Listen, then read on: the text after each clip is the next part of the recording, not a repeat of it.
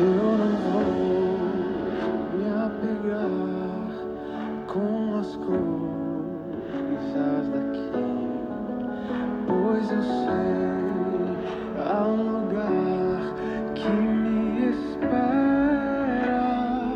Olá, queridos, graça e paz, que o Senhor abençoe seu dia, que você possa realmente estar com a sua mente no Senhor. Como a Bíblia deixa bem claro que a maior esperança que nós temos é realmente a volta do Senhor. Por isso vale a pena a gente abrir mão de tudo aquilo que não contribui para o nosso crescimento, de, de tudo aquilo que não contribui para o reino de Deus. Amém?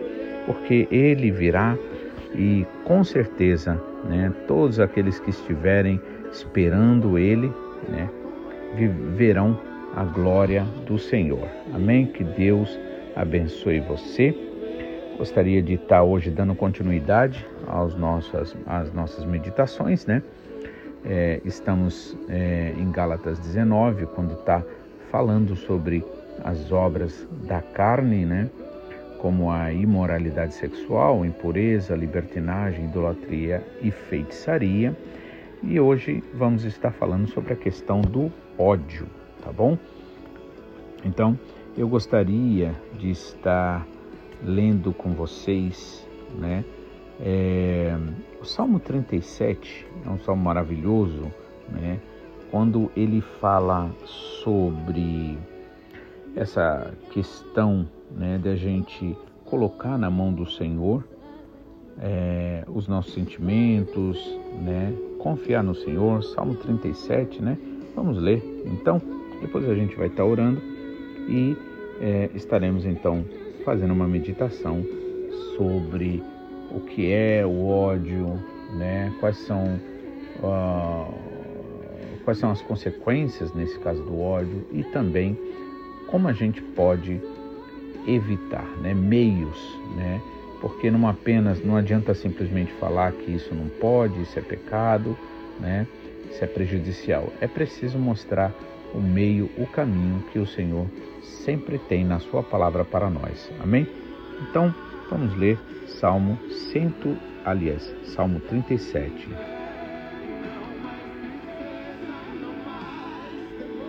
Que nos diz o seguinte: Não se aborreça por causa dos homens maus e não tenha inveja dos perversos, pois, como o capim, logo secarão, como a relva verde, logo murcharão. Confie no Senhor e faça o bem, assim você habitará na terra e desfrutará, é, desfrutará de segurança.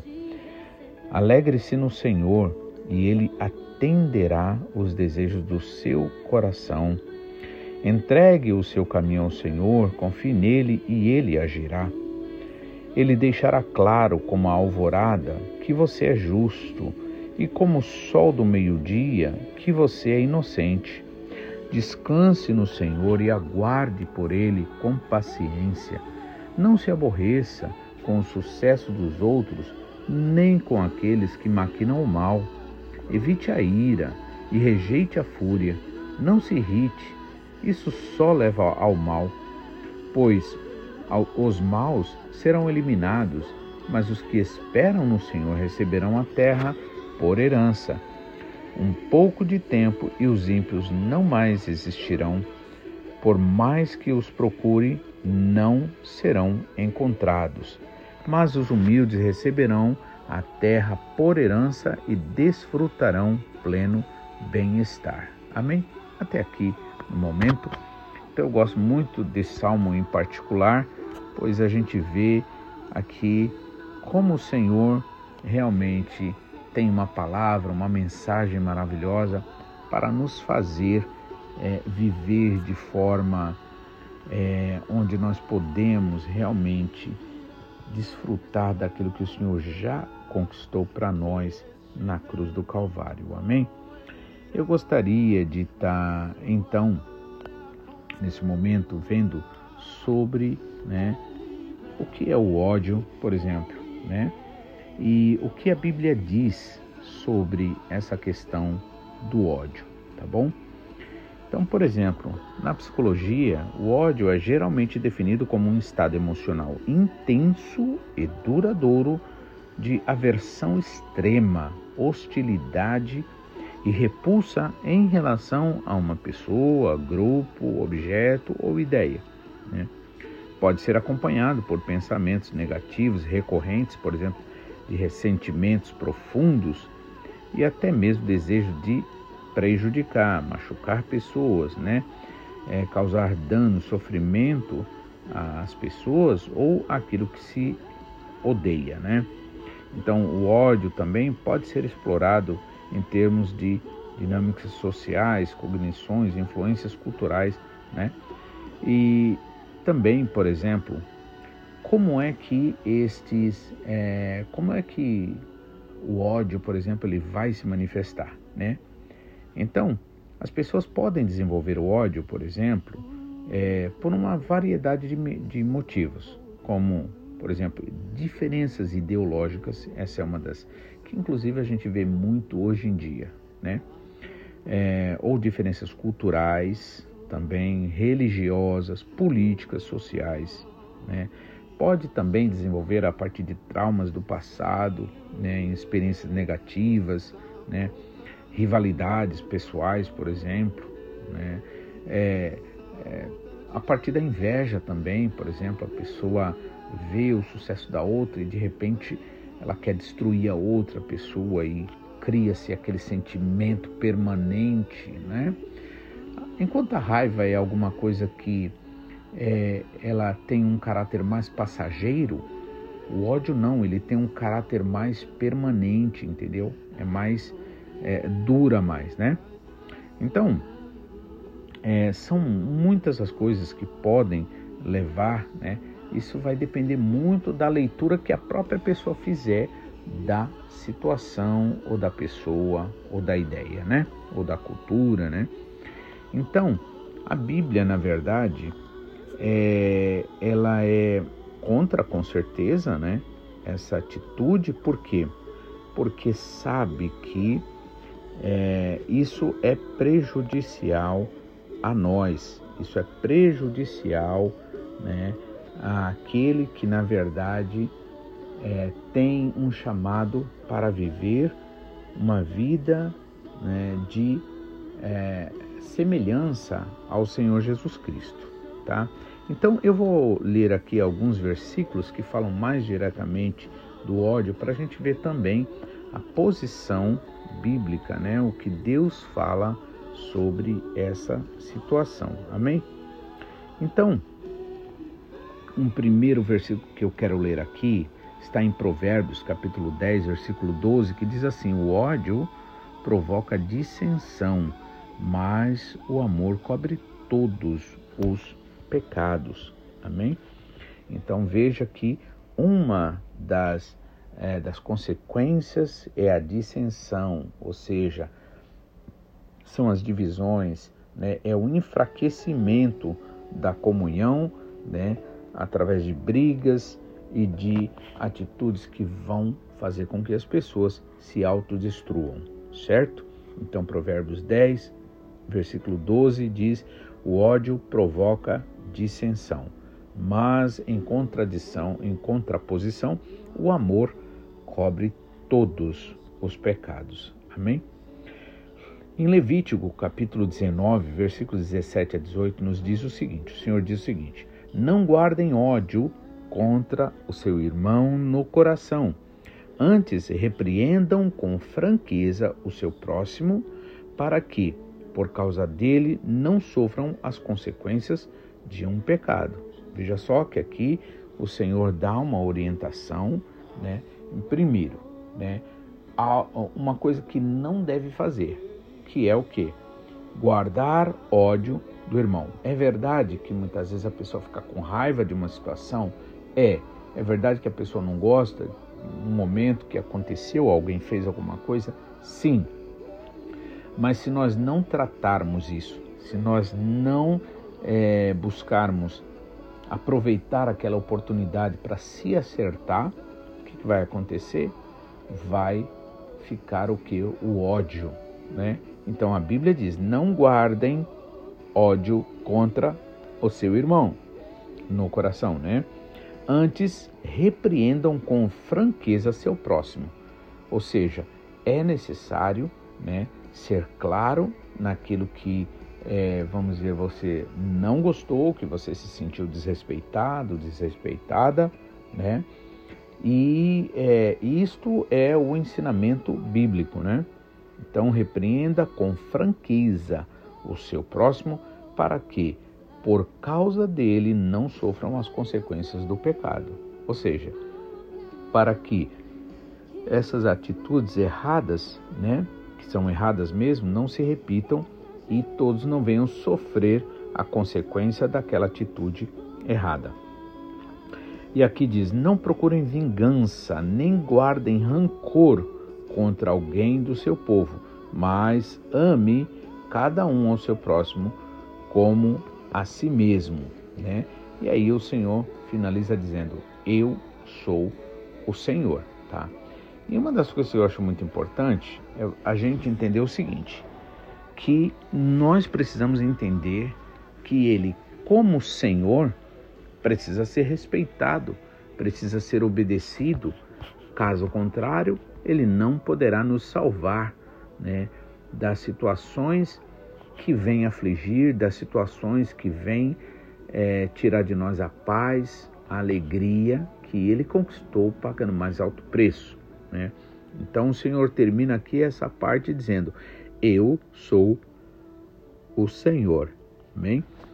Outro está escrito em, na primeira carta de João 4, né, e versículo 20, diz assim: Se alguém disser eu amo a Deus, mas odiar o seu irmão, é mentiroso. Pois quem não ama seu irmão a quem vê, não pode amar a Deus a quem não vê, né? Então, realmente, veja como a Bíblia ela busca em nós, né, uma fé verdadeira. Ela quer que a gente viva uma fé verdadeira, uma fé sem contradição. Amém? Ou seja, como é que podemos odiar uma pessoa que tem lutas, que tem dificuldades, que está em busca também, vamos dizer assim, numa linguagem mais comum do mundo, está em busca da felicidade, né?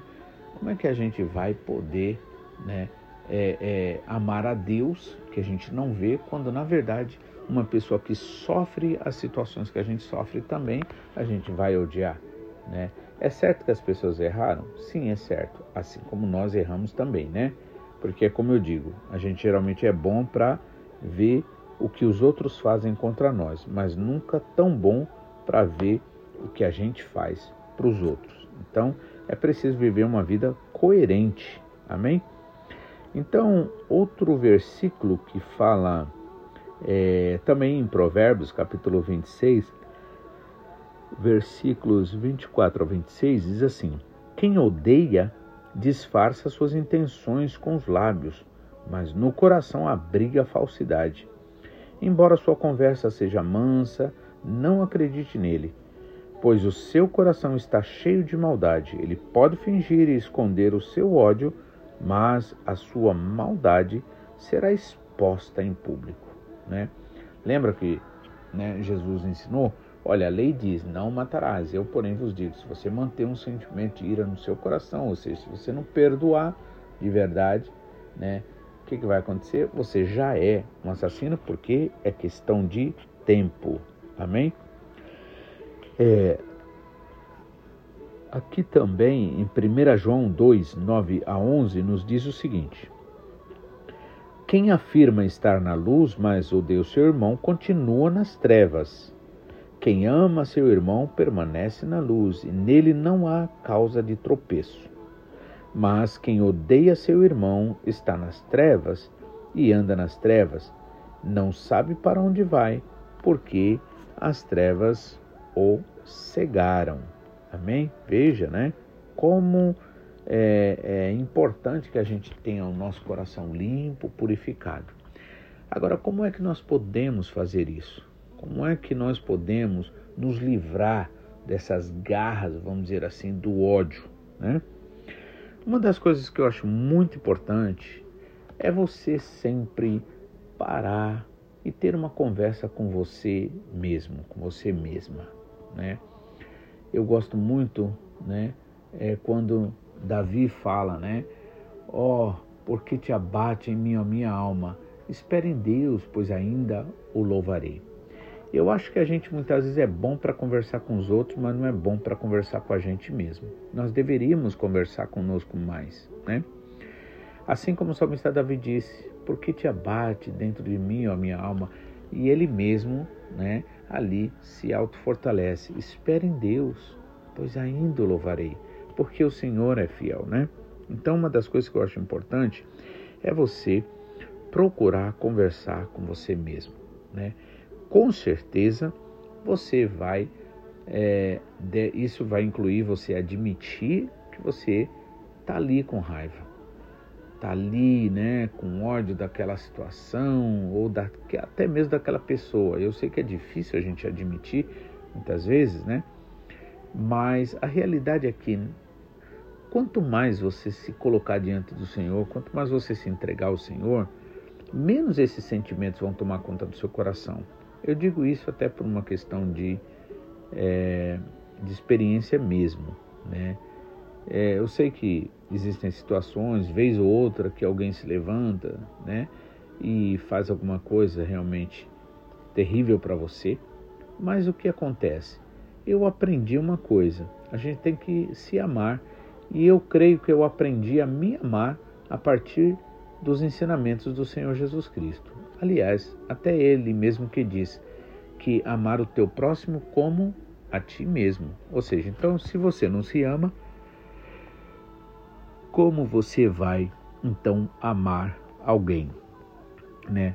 Agora, esse amor que eu digo sentir por mim, na verdade, não quer dizer eu ficar me elogiando ou eu ficar me achando melhor do que os outros, não é isso não. Eu acho que eu me amo de um jeito diferente eu, eu não gosto de me sentir vítima, por exemplo, então eu rejeito essa ideia de vitimismo. É, por outro lado, é, isso me leva então a, a fazer o que o apóstolo Paulo disse que fazia dele mesmo. Ele falou, falou que ele esmurrava o próprio corpo, claro, o que não significa que ele batia nele, se autodeflagrava, não, né? mas significa que ele não dava moleza para ele, para o sentimentalismo, né? Então a gente tem dentro de nós uma carne que tenta a todo custo, é, como uma criancinha mimada, fazer com que é, é, aconteça aquilo que ela quer, né? Mas quando a gente começa a entender que Deus nos fez forte, nos faz forte pela Sua palavra, que a gente não precisa disso, que a gente não precisa ficar culpando ninguém, não precisa ficar se sentindo vítima de ninguém, né? Então a gente realmente começa a saber lidar mais com a gente, né? Então eu acho muito importante essa coisa de você fazer uma autoanálise, você conversar com você mesmo, você saber separar você da sua carne, né? Dessa criancinha mimada aí, em outras palavras, né? Outra coisa também que eu acho importante é, você, por exemplo, né, é, eliminar a culpa, por exemplo. Você não só vai, por exemplo, é, tipo assim, saber, entender, né, e até às vezes se você errou mesmo e deu lugar para aquele tipo de atitude errada, né, você, por exemplo, não trabalhar a nível de culpa, inclusive não só para você, mas também não para o outro. Uma das coisas que eu acho muito importante é procurar compreender, né? Sabe uma das coisas que me ajuda a eu não ficar chateado com as pessoas, ou não ficar com raiva, ou não né, dar continuidade a um sentimento ruim dentro de mim? Uma das coisas que eu lembro é o seguinte: não importa o quanto eu acho essa pessoa chata, sempre vai ter alguém que ama essa pessoa. Muitas vezes é o pai, muitas vezes é a mãe, muitas vezes é um parente, então eu acho importante que a gente lembre que, tipo assim, essa pessoa tudo bem, ela até errou com a gente, essa pessoa muitas vezes não age de forma correta, mas eu acho muito bom quando a gente olha para os outros com um olhar mais humano, entende? São pessoas que muitas vezes estão perdidas na vida. Eu não falo isso para humilhar, eu falo isso porque eu acredito mesmo nisso, certo? Então acho que isso ajuda muito, né? É um conselho que eu dou para você, por exemplo. Né? Então, muitas vezes até mesmo é, a, a, gente tem que aprender a aceitar as pessoas como, como elas são, né? com a limitação delas, porque muitas vezes é, o ódio que uma pessoa pode sentir, ou pode desenvolver, melhor dizendo, a partir de uma raiva, não quer dizer propriamente que seja é, a pessoa esteja fazendo uma coisa errada. Às vezes pode ser porque você não gosta do, do jeito da pessoa, ou a pessoa tem um jeito diferente de você. E a gente tem que se esforçar para aceitar as pessoas né, com seu jeito diferente. Eu não estou dizendo com atitude diferente, com a, desculpa, com atitude errada. Eu estou dizendo com um jeito, atitude diferente. Porque muitas vezes esse sentimento de repulsa, né, de raiva, de aversão ou e chegando ao ódio, muitas vezes ela, ela, ela nasce de algo que realmente nem sempre é errado totalmente, né? Mas que a gente acha, né? Então, da mesma forma que a gente se aceita e deve se aceitar, nós devemos aceitar uns aos outros. Porque só lendo mais uma vez aquilo que nos é dito na palavra, né? 1 João 4 e 20, se alguém afirmar eu amo a Deus, mas odiar o seu irmão, é mentiroso. Pois quem não ama o seu irmão a quem vê, não pode amar a Deus a quem não vê. E concluindo, o que nós sabemos é que Deus, assim como nos amou, ele ama as pessoas. Ou seja, mesmo que as pessoas tenham seus erros, ou que nós temos nossos erros, ele nos ama. O que não quer dizer que ele quer, quer que a gente continue e viva no erro. Com certeza não. Mas de qualquer forma a gente tem que separar uma coisa da outra.